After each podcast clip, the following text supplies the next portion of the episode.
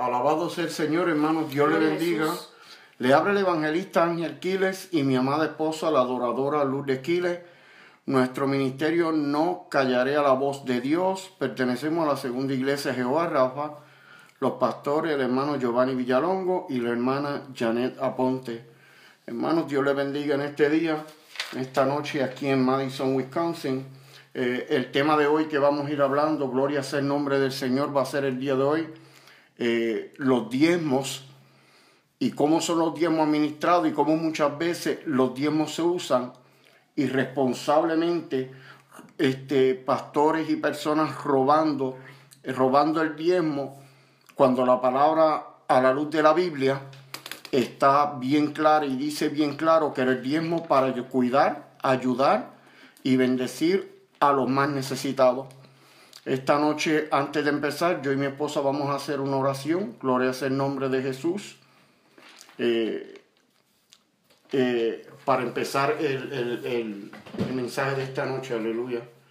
Padre Santo, te damos gracias en esta noche, Santo, Señor, Dios porque estamos delante Gracias, de tu Señor, presencia, este Padre. privilegio, Padre Santo. Te damos gracias, mi Por Señor, porque tú nos has dado una nueva oportunidad en el día de hoy para llevar tu palabra, Señor. Que toque, Padre Padre, amado, Santo, Padre cada bueno, vida, Padre cada Santo, alma, que esta necesidad, palabra Padre. penetre Sabemos que hay como necesidad, espada de Padre doble filo en cada vida, en su corazón, en cada vida en esta noche, Padre Padre. Santo, Padre, mi Señor, que todo lo que hagamos Padre sea para gloria y honra tuya, mi Padre Señor. Santo, Tu palabra es la que Padre tiene la palabra final, Padre, no el Padre hombre, no el evangelista, no el Padre pastor, no el misionero. Sino tú, tu Padre Celestial, es el que y tiene la última palabra, Señor. Y tu palabra que está escrita, manera inspirada por ti, es el que tiene la última palabra, Padre. Jesús. Bienvenido, Padre, bienvenido, Hijo, y bienvenido, Espíritu Santo, y en esta noche.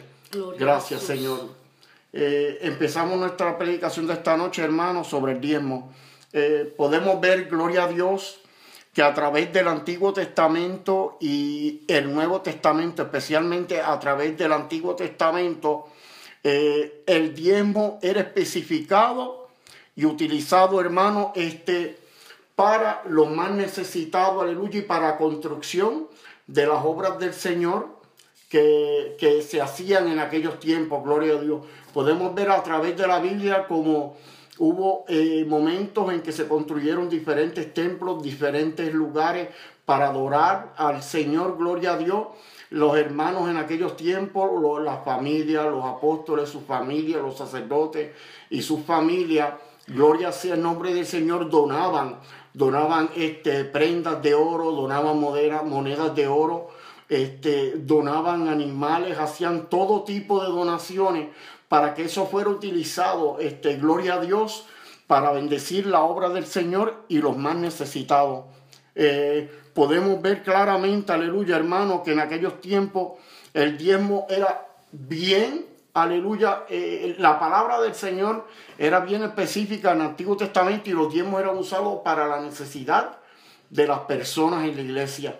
Ahora, hermano, eh, podemos ver que en aquellos tiempos eran los tiempos de la ley, aleluya, pero eh, se obedecía y se seguía la orden dada por el Señor. ¿Para qué se iban a utilizar los diezmos? Ahora venimos estos tiempos, en el 2019, aleluya, este, eh, podemos ver, aleluya, a través de muchas, eh, muchas veces los canales como de YouTube, aleluya, podemos ver claro, y en otros canales podemos ver bien claro, la opulencia y, y el modo de vivir de ciertos personajes que dicen llamarse pastores de esas mega iglesias, gloria a Dios, donde se está recogiendo diez mil ofrendas, pero hermano, no se está utilizando para la obra del Señor y para los más necesitados. Eh, quiero dejar bien claro que no todos los pastores son iguales.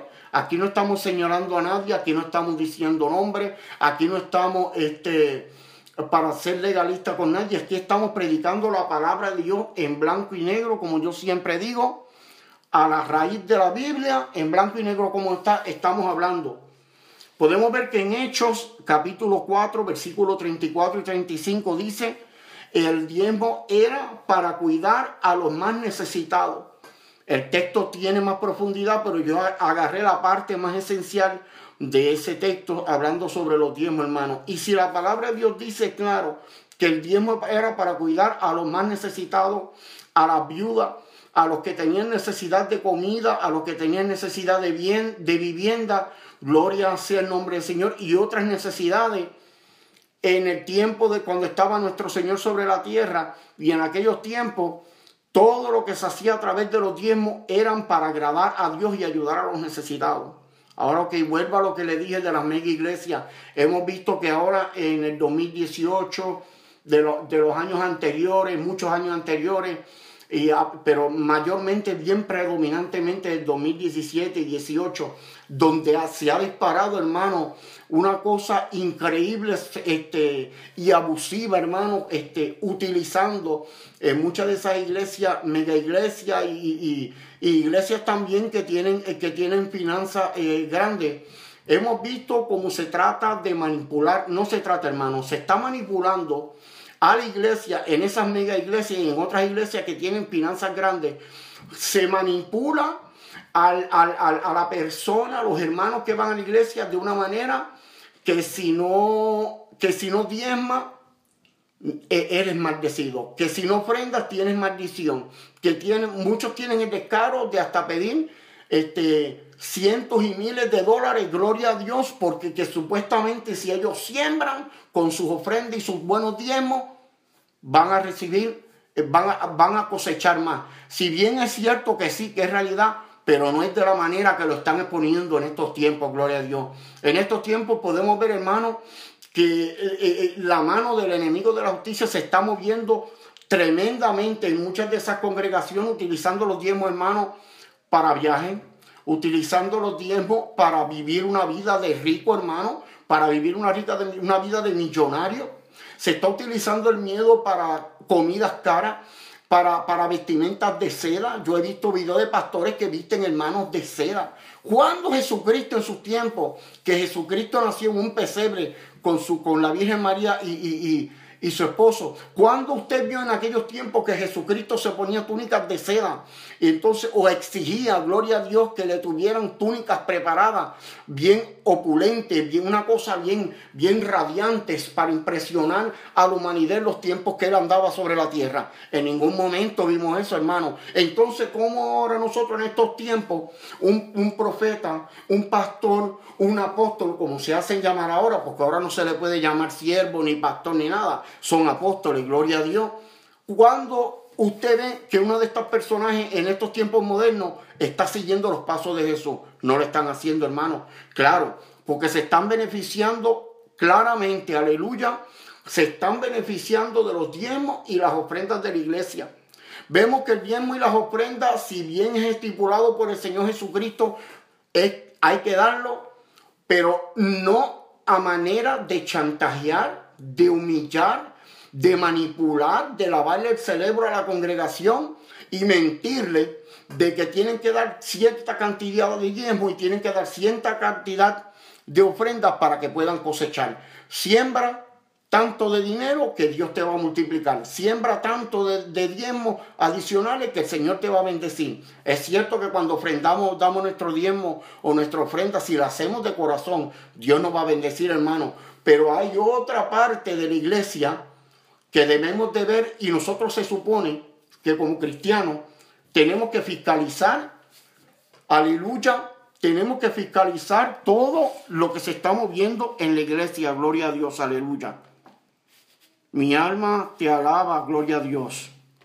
Mi alma te glorifica, Padre Santo. Aleluya, hermano, ¿le puede alabar? Aleluya.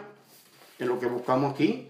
Lo, este, este, podemos ver bien claro, hermano, que eh, la directriz, como les voy diciendo, de la utilización de las ofrendas y los diezmos dentro de la iglesia es bien esencial para mantener la iglesia, para mantener los atrios, para pagar las deudas, los biles, la luz, el agua, todo lo que se mueve, alguna reparación dentro de la iglesia, todo lo que se mueve, hermano. Pero cuando se cogen esos diezmos, se agarran esos diezmos, hermano, y se utilizan para beneficio del pastor, para beneficio de su familia, Gloria a Dios. Yo no estoy diciendo que el pastor, que el evangelista, que, el, que la persona encargada de la iglesia no pueda tener su sueldo. Amén. El que trabaje para el Señor tiene que comer de eso. Gloria a Dios.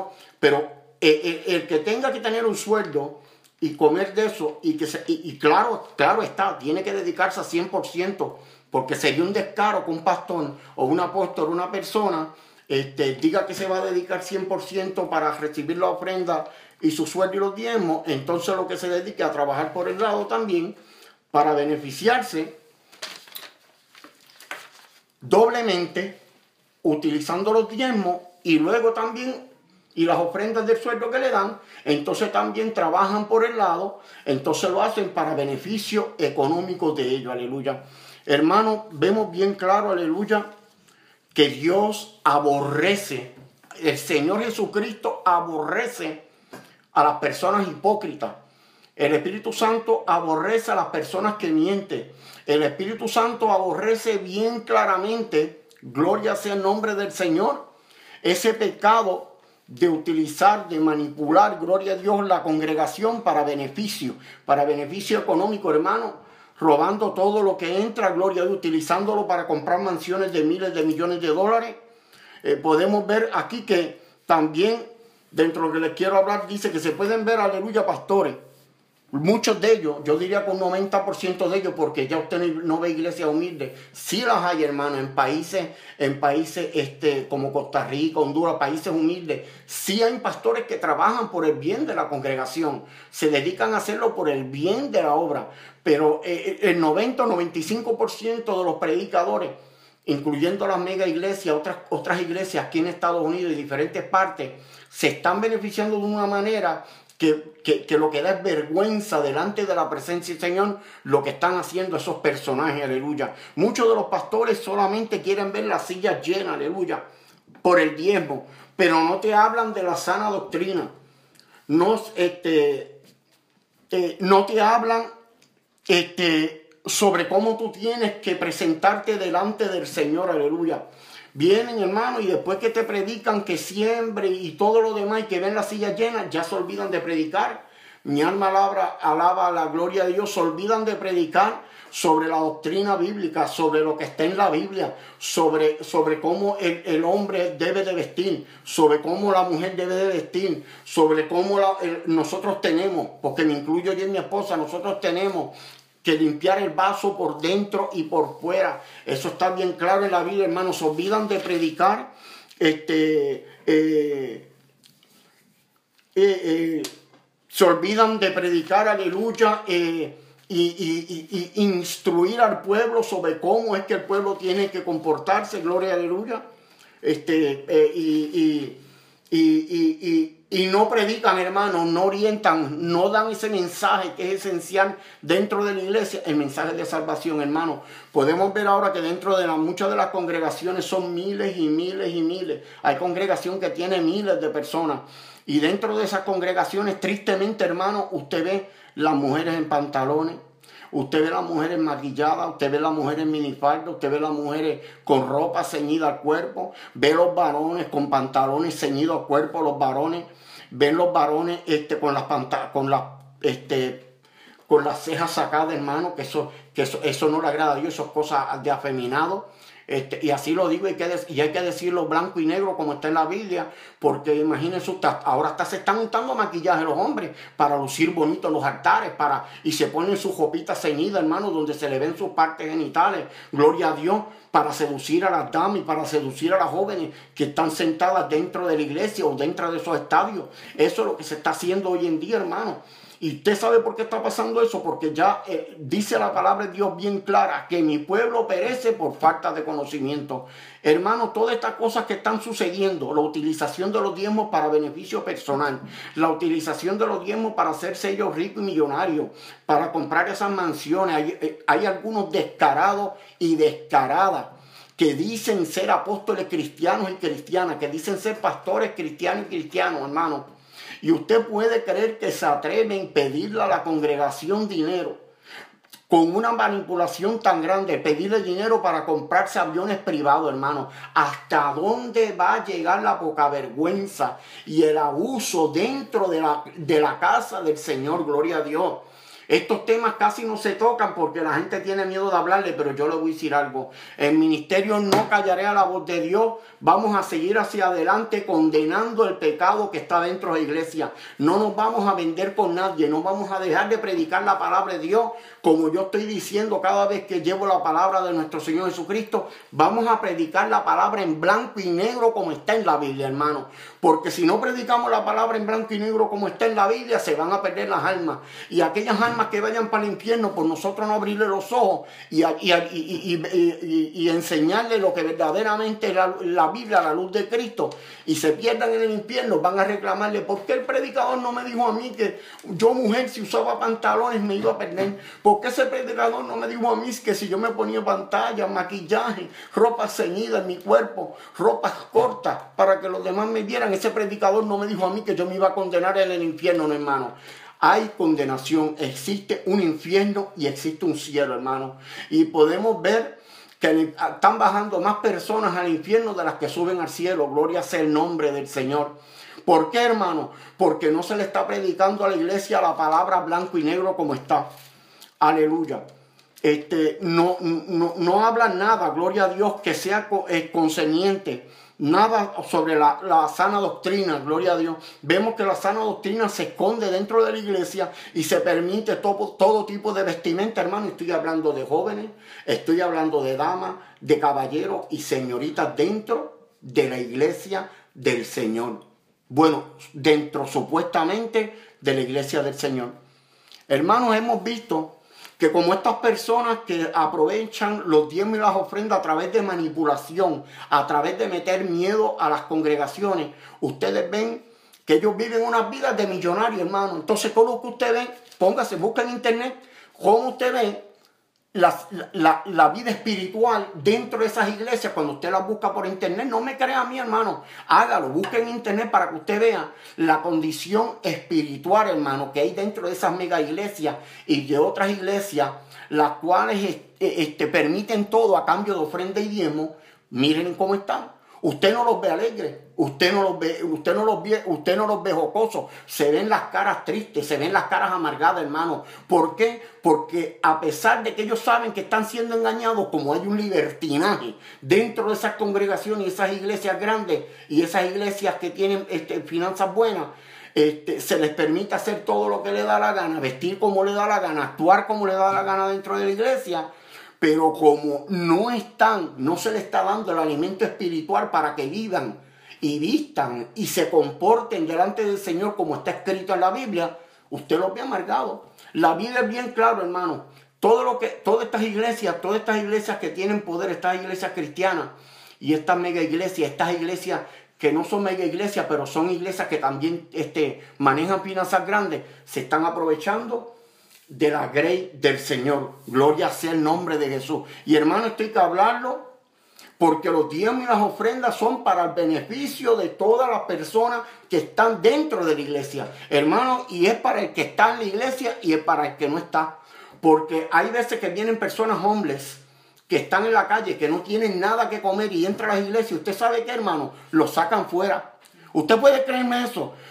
en deber de ayudar a esas almas hombres que, está, que viene con hambre, que viene con necesidad, hermano, porque aquí no hay que tener discernimiento del Espíritu en, esa, eh, eh, eh, en el sentido que si usted ve una persona, hombre, que entra a la iglesia, ¿qué es lo que le está queriendo decir? Usted tiene ojos espirituales, está queriendo decir, tengo hambre, tengo necesidad. Si usted lo hubiera entrado chaquetado y bien contento, no hay ninguna necesidad, no hay ninguna necesidad. Se supone que nosotros, la iglesia de hoy en día, todos nosotros, seamos, la iglesia sea un hospital para ayudar a los más necesitados espiritualmente y materialmente. Y mira hermano, hay necesidad dentro de las iglesias. Yo me he encontrado con personas que me han dicho, mira, me negaron, pedí una ayuda porque tenía una necesidad de gasolina o tenía una necesidad de comida o tenía una necesidad de unos biles que no podía pagar. Hay buen dinero en esa iglesia, hermano, y me negaron la ayuda. Hermano, ¿hasta dónde vamos a llegar? Hermano, ¿cómo es posible que alguien le diga a otra persona de la iglesia, en la iglesia no hay dinero? Hermano, si en esa iglesia se recoge ofrenda, si en esa iglesia hay un fondo, si en esa iglesia se recogen diezmos, los diezmos no son para los pastores y los apóstoles enriquecerse, hermano. Los diezmos y las ofrendas son para repartirse en la iglesia. Sí, es predicador, pero hay que pagar. Sí, hermano. Yo entiendo eso, hay que pagar la luz, hay que pagar el agua, hay que pagar el mantenimiento del templo. Pero usted no me diga a mí que todo lo que entra a la iglesia se va a utilizar para el pastor y para la iglesia y los, hermanos que están en necesidad. Mire hermano, hay veces hermanos sentados al lado de nosotros que tienen una necesidad tan grande que usted los ve que desde que llegan a culto están llorando y están clamando los altares con necesidad. ¿Y qué es lo que se hace? Se le, se le se, se pone un oído sordo ese oído se hace sordo a la necesidad de ese hermano. ¿Por qué? Porque no queremos servirle a ese hermano. No queremos ayudarle en su necesidad. ¿Por qué? Porque estamos atados materialmente de las cosas materiales de este mundo en que vivimos hoy en día. Tenemos que despojarnos, gloria a Dios, de, de esa avaricia Señor reprenda al diablo y Señor reprenda la avaricia y la mala fe dentro de, la, casa del Señor que hay hoy en día, que prefieren llenar las arcas de la iglesia de miles y millones de dólares, pero no quieren ayudar a las personas que están en necesidad. ¿Cómo es posible que vaya un hermano de la iglesia con una necesidad este, material y se le diga, aquí no te vamos a ayudar más porque, porque usted debe dinero, aquí no lo vamos a ayudar más porque usted cogió un dinero prestado y no lo ha podido pagar completamente. Pues mire, busque la necesidad que tiene ese hermano. Si no lo ha podido pagar, es porque la persona está en una necesidad, hermano. Gloria a Dios. ¿Qué es lo que nos insta la Biblia a nosotros? Nosotros la Biblia nos insta que tenemos que amar a nuestro prójimo como a mí mismo, hermano.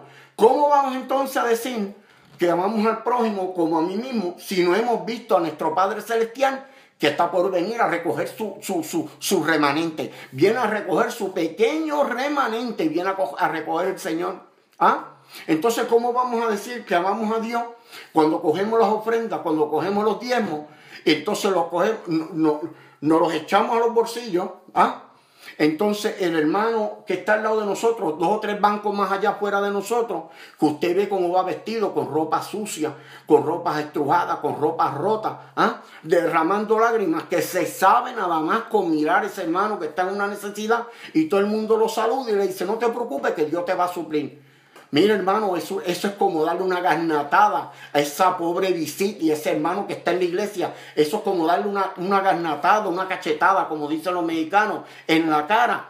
Ah, eso es como un desprecio para esa persona, porque si usted está dentro de esa iglesia, usted está viendo, si usted está dentro de esa obra y usted está viendo la necesidad que hay en los hermanos, utilice los fondos que hay en la iglesia, porque los diezmos son bien claros, los diezmos son para ayudar a, las viudas, hermanos, los diezmos son para ayudar a los necesitados, ah, los diezmos son para, y las ofrendas para ayudar a los huérfanos. Y eso lo dice la palabra del Señor. Búsquese Santiago 1.27. Búsquese Primera de Corintios 12, del 12 al 27. Búsquese Proverbios este, 3.9, aleluya, que todos hablan de cómo se debe utilizar, alabado sea el nombre del Señor, los diezmos y las ofrendas dentro de la iglesia. Hermanos, vivimos unos tiempos de apostasía grande, aleluya.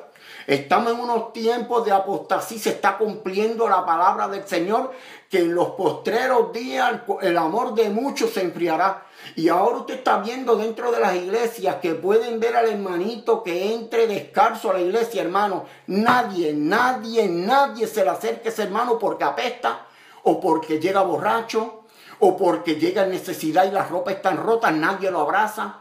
Nadie le dice bienvenido a la casa del Señor. Nadie le dice vente que te vamos a, llevar a comer. O tenemos una actividad aquí en la iglesia. O tenemos un banco de comida. Vente, te vamos a ayudar para que comas caliente hoy. O te pagamos un motelcito, un hotel dos o tres días. Para que no te frises en ese frío que está haciendo donde tú estás o para que puedas dormir tranquilo dos o tres días y después te damos seguimiento. Eso es lo que se supone que haga la iglesia, hermano, y no se está haciendo la, iglesia se está haciendo, nos estamos haciendo de, del ojo, de la vista larga, gloria a Dios, aleluya, y no se está mirando la necesidad de la iglesia. Hermano, eh, el amor de muchos, dice la palabra, ya lo hemos visto, vuelvo y lo repito, dice en los postreros días se enfriará. Usted no ve ahora, eh, mire, yo le voy a dar un corto testimonio. Cuando yo era niño, gloria a Dios, yo me criaba, yo, en donde yo vivía en Puerto Rico, Aleluya, alabado sea el nombre del Señor, esto sea para la gloria y la honra de Dios. La iglesita que yo iba con mi mamá y con mi abuela, que en paz descanse, que está morando con el Señor, aleluya. Cuando nos llevaban a la iglesia, la iglesia era una iglesia humilde de madera y de zinc. Gloria sea el nombre del Señor. Y desde que usted iba caminando, que iba entrando por aquel, por aquel portoncito hecho de verja, un portón humilde hecho de verja, una iglesita de madera y zinc, usted podía ver el techo porque no, no, el techo no estaba tapado. Tenía los cuatro por cuatro, la madera y el zinc encima clavado, gloria a Dios. Pero usted cuando iba subiendo esos escalones humildes de esa iglesia, usted veía a esas ancianas con mucho respeto, que Dios la bendiga porque muchas de esas ancianas están morando con el Señor, gozándose. Esas ancianas del moño grande, como decían antes, danzando en esa iglesia, desde que usted iba subiendo, veía la presencia, usted sentía la gloria de Dios en esos lugares, hermano. Ahí se hablaba palabra de Dios. El pastor que yo tenía, que era de nombre cariñosamente, como se le decía el hermano Nacho Pérez, que hace más de 40 o 50 años pasó a morar con el Señor. Ese siervo murió orando a la orilla de su cama. Aleluya está gozándose ahora mismo con el Señor. ¿Ah? Venció su batalla. Nosotros tenemos que luchar aquí.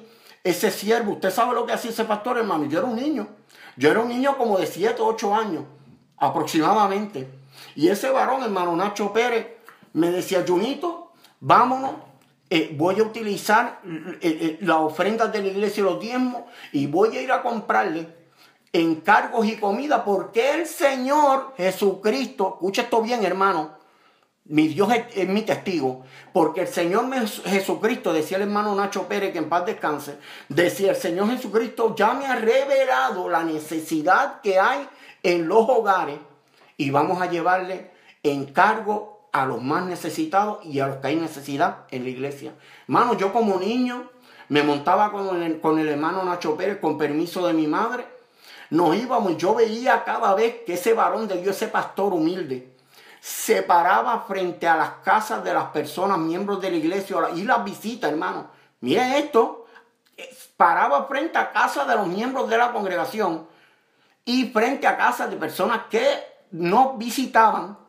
Y cuando él bajaba con esa bolsa de encargo, que eran unas bolsas de papel alta, que eran las que se utilizaban en aquellos tiempos en Puerto Rico, en los colmados, él se bajaba y no hacía más que bajar con la bolsa de los encargos yo me bajaba con hermano Nacho y ya la persona en el balcón estaba llorando. Estaba llorando a lágrima viva, hermano. ¿Y usted quiere saber por qué estaba llorando? Porque estaba en necesidad. No tenía leche, no tenía huevo, no tenía café, no tenía para las medicinas. Y hermano Nacho le llevaba esa bolsa de encargo y una ayuda este monetaria, hermano. Entonces no me diga a mí usted que esas vivencias que yo viví desde niño, que vi a ese varón de Dios actuar como la palabra de Dios quiere que se actúe hoy en día también. No me diga que el Jesucristo de ayer no es el mismo en los tiempos de hoy. Y usted quiere que le diga algo, Jesús, el Jesucristo de ayer, el mismo que utilizaba mi pastor Nacho Pérez que está en los cielos, es el mismo Jesucristo que está en los tiempos de ahora. Usted sabe por qué no se mueve la presencia del Espíritu Santo y el, discernimiento, ah, el don de discernimiento dentro de la iglesia, porque estamos cegados.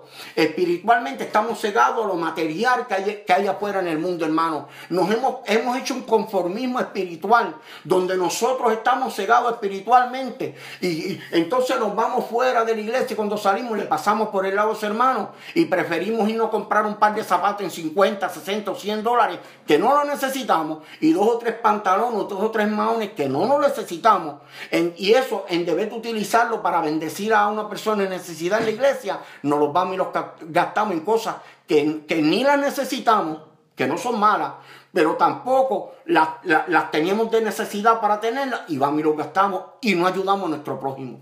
Entonces dígame usted, si Jesucristo es el mismo de ayer, es el mismo de hoy, ¿por qué no se mueve la, misericordia de Dios en la iglesia. Eso es fácil.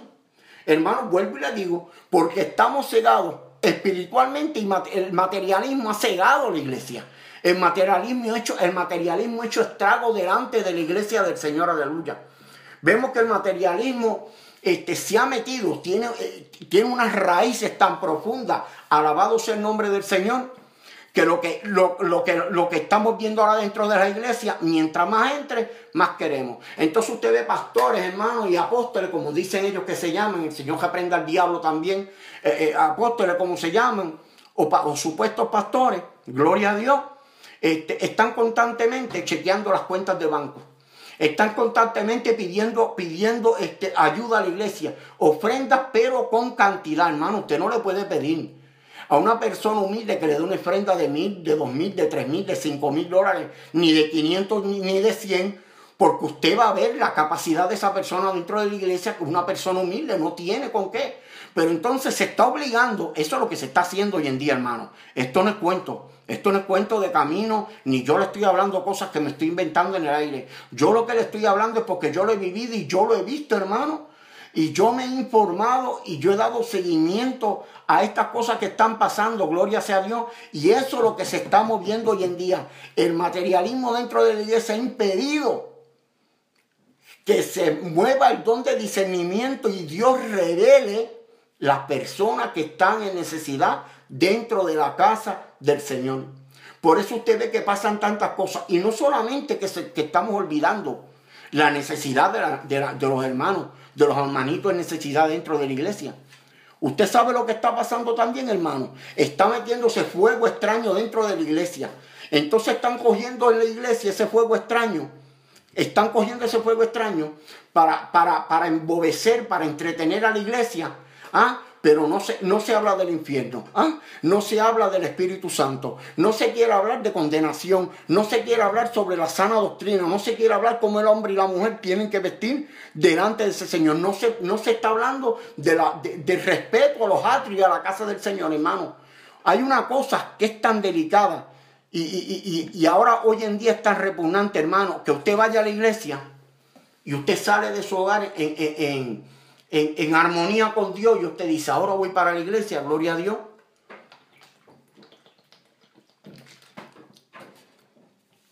Ahora voy para la iglesia, me voy a gozar del culto del Señor, voy a llenarme del Señor, voy a orar. Hermano, yo, hoy en día usted entra a la iglesia es hora de oración para encender el altar, hermano. Entonces, las personas en los pasillos de la iglesia dando chistes. ¿Usted puede creer eso, hermano? Las personas, las personas riéndose, ¿ah? haciendo mojiganga en el altar, haciendo mojiganga y cogiendo en los pasillos de la iglesia afuera. ¿ah?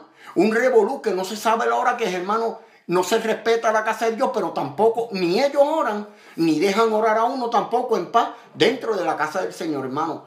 ¿Qué le quiero decir con eso? Que el materialismo ha cegado a la, iglesia, gloria a Dios. Porque si verdaderamente Dios estuviera con estas personas que están relajando los pasillos, que están haciendo chistes en los altares de la iglesia, gritando, hermano, gritando, corriendo, chisteando, haciendo broma en el altar de nuestro Señor Jesucristo. Que el altar que está en la iglesia debe respetarse como si fuera el santo santuario, porque ahí, desde ahí es que se va a exponer la palabra de Dios, haciendo chiste, hermano, jugando de mano.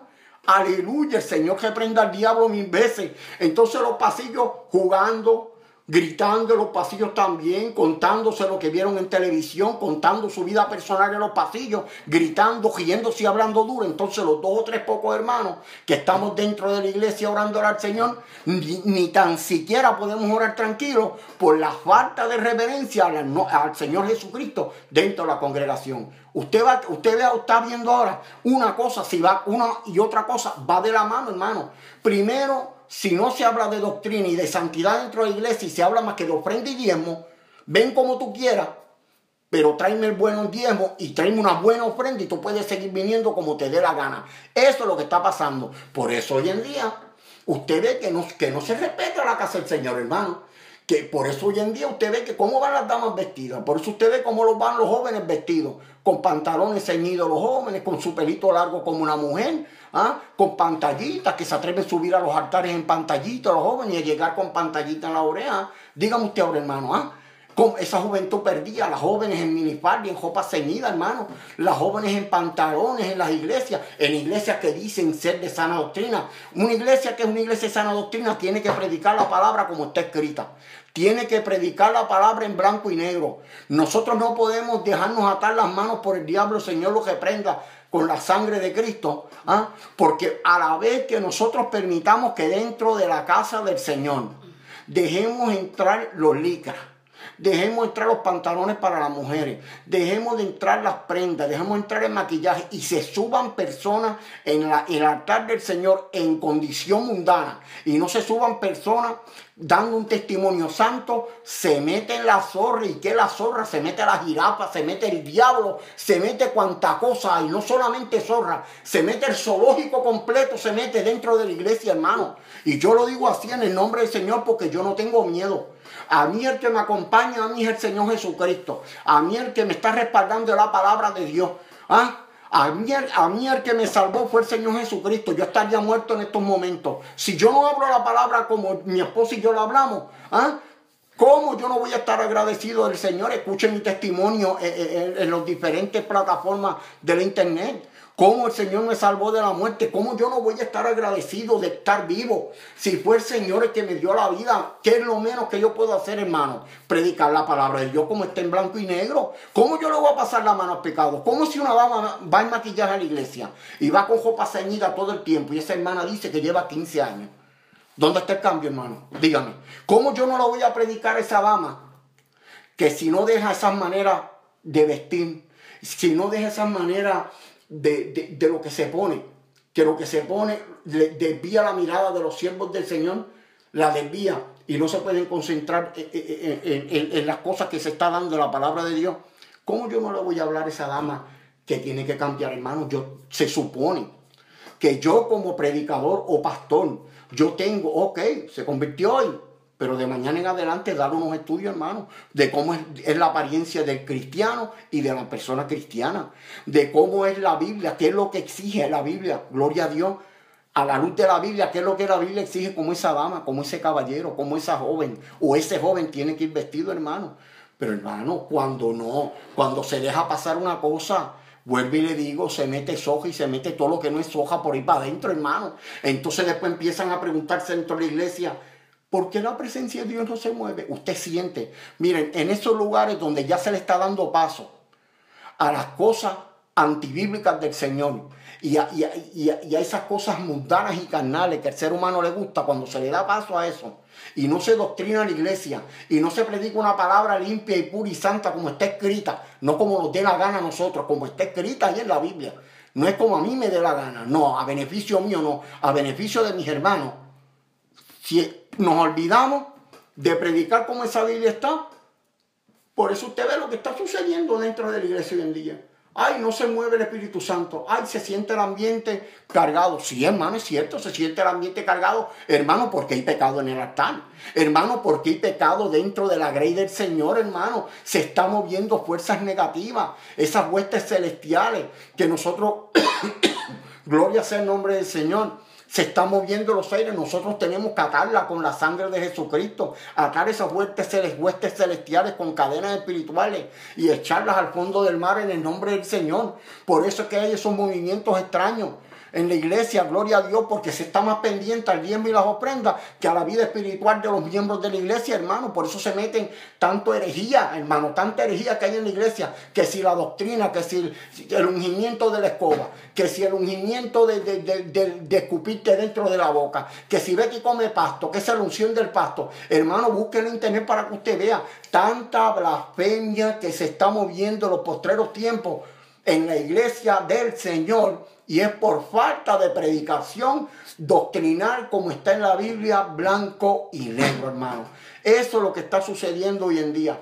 Eso es lo que está pasando claramente a la luz de la Biblia, hermano. Y si es verdad que esto tiene que pasar, en los últimos tiempos yo estoy 150%. La Biblia dice que estas cosas pasarán, pero que mi palabra no pasará. Aleluya. Estamos viviendo unos tiempos proféticos. Las, profecías del Señor están cumpliéndose a cabalidad. Se están cumpliendo 100%, hermano. Lo vemos políticamente y lo vemos espiritualmente. Gloria a Dios. Cómo se está volviendo la maldad en el mundo y cómo está entrando el mundo dentro de la iglesia. Ahora sí, mire qué bonito, hermano. Se supone que nosotros nos ganemos el mundo para el Cristo. Pero ahora usted ve que el mundo se está ganando la iglesia para el mundo. ¿Por qué, hermano? ¿Por qué predicador? ¿Por qué usted está diciendo eso, predicador? Explíqueme. Claro, le voy a explicar. Mire, cuando, cuando nosotros leemos la escritura, la palabra de Dios dice en la Biblia que él hizo discípulos y lo mandó a ir por todo el mundo y predicar este evangelio a toda criatura. ¿Qué quiere decir el Señor Jesucristo con esa palabra? O sea, lo que nos quiso decir a nosotros y a los apóstoles que tenían en aquel tiempo, que fuéramos a predicar la palabra para que fueran salvos, la palabra limpia y santa como está inspirada en la Biblia, hermano.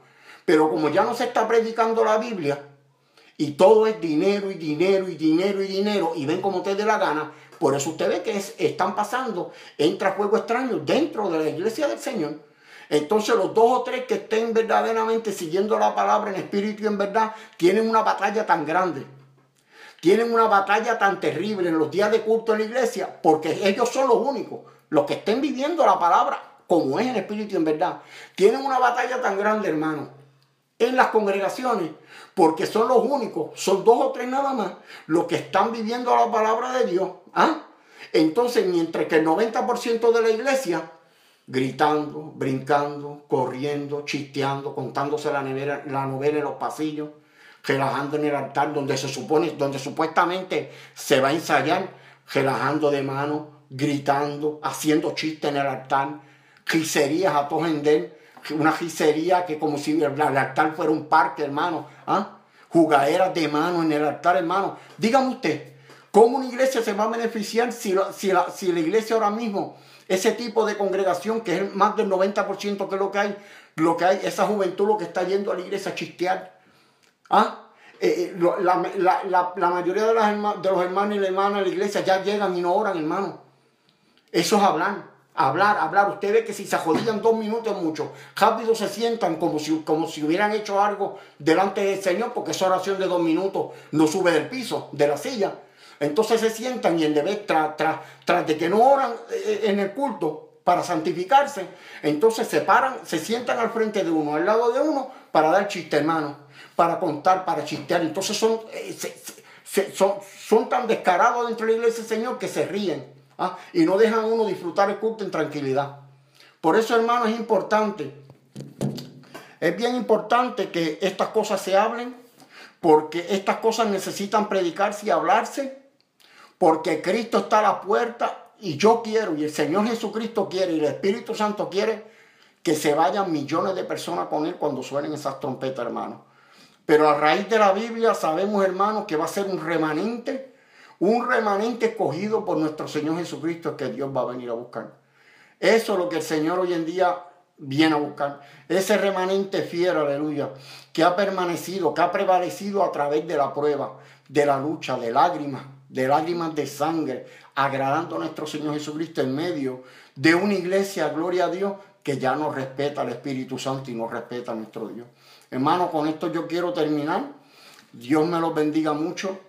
Espero que esta palabra haya sido de bendición a su vida. Gloria al nombre del Señor. Que esta palabra haya penetrado dentro de su corazón como espada de dos filos. Que esta predicación lo redarguya. Alabado sea el nombre del Señor y que aprendamos a través de esta palabra, que es Biblia, porque todo lo que yo le he hablado es bíblico, y usted haga su estudio, es bíblico. Y esperemos que a través de esto que se está hablando, que es necesario hablarlo en blanco y negro como está la Biblia, ¿por qué? Porque es para salvación de nosotros. Esperemos que esto haya penetrado en cada corazón. Aleluya. Se pueden comunicar con nosotros a través del email que hay en mi cuenta de, de YouTube y en las diferentes plataformas. Envíenos un email, aleluya. Este, nosotros le contestaremos con la diligencia rápida que Dios nos permita, porque ustedes son bien importantes para nosotros, ustedes son almas de salvación, o a lo mejor usted está pasando una necesidad espiritual dentro de su iglesia, nos puede enviar un email, aleluya, y, y nosotros le estaremos contestando de acuerdo como el Señor nos ayude. Que Dios les bendiga que Dios me les guarde. Voy a hacer la oración final. Padre Santo, Padre bueno, te damos gracias en esta noche, Padre Celestial, por esa palabra que tú has dado a tu pueblo. Mi Señor, no era yo, eras tú, Padre. Esta palabra que yo he llevado a tu pueblo, mi Señor, es para gloria y honra tuya. El único que merece gloria y honra aquí, mi Señor, eres tú. Padre, Hijo y Espíritu Santo. La gloria es tuya, Padre Celestial. Señor Jesús, la honra es tuya, Padre. Padre, que este mensaje ha calado hasta los huesos profundos de cada vida, mi Señor. Y si hay personas enfermos, sean sanadas en este momento en el nombre de Jesús de Nazaret. Gracias, papá. Gracias, Señor Jesucristo, por esta oportunidad. Hermano, que Dios me lo bendiga, Dios me lo bendiga y hasta la semana que viene.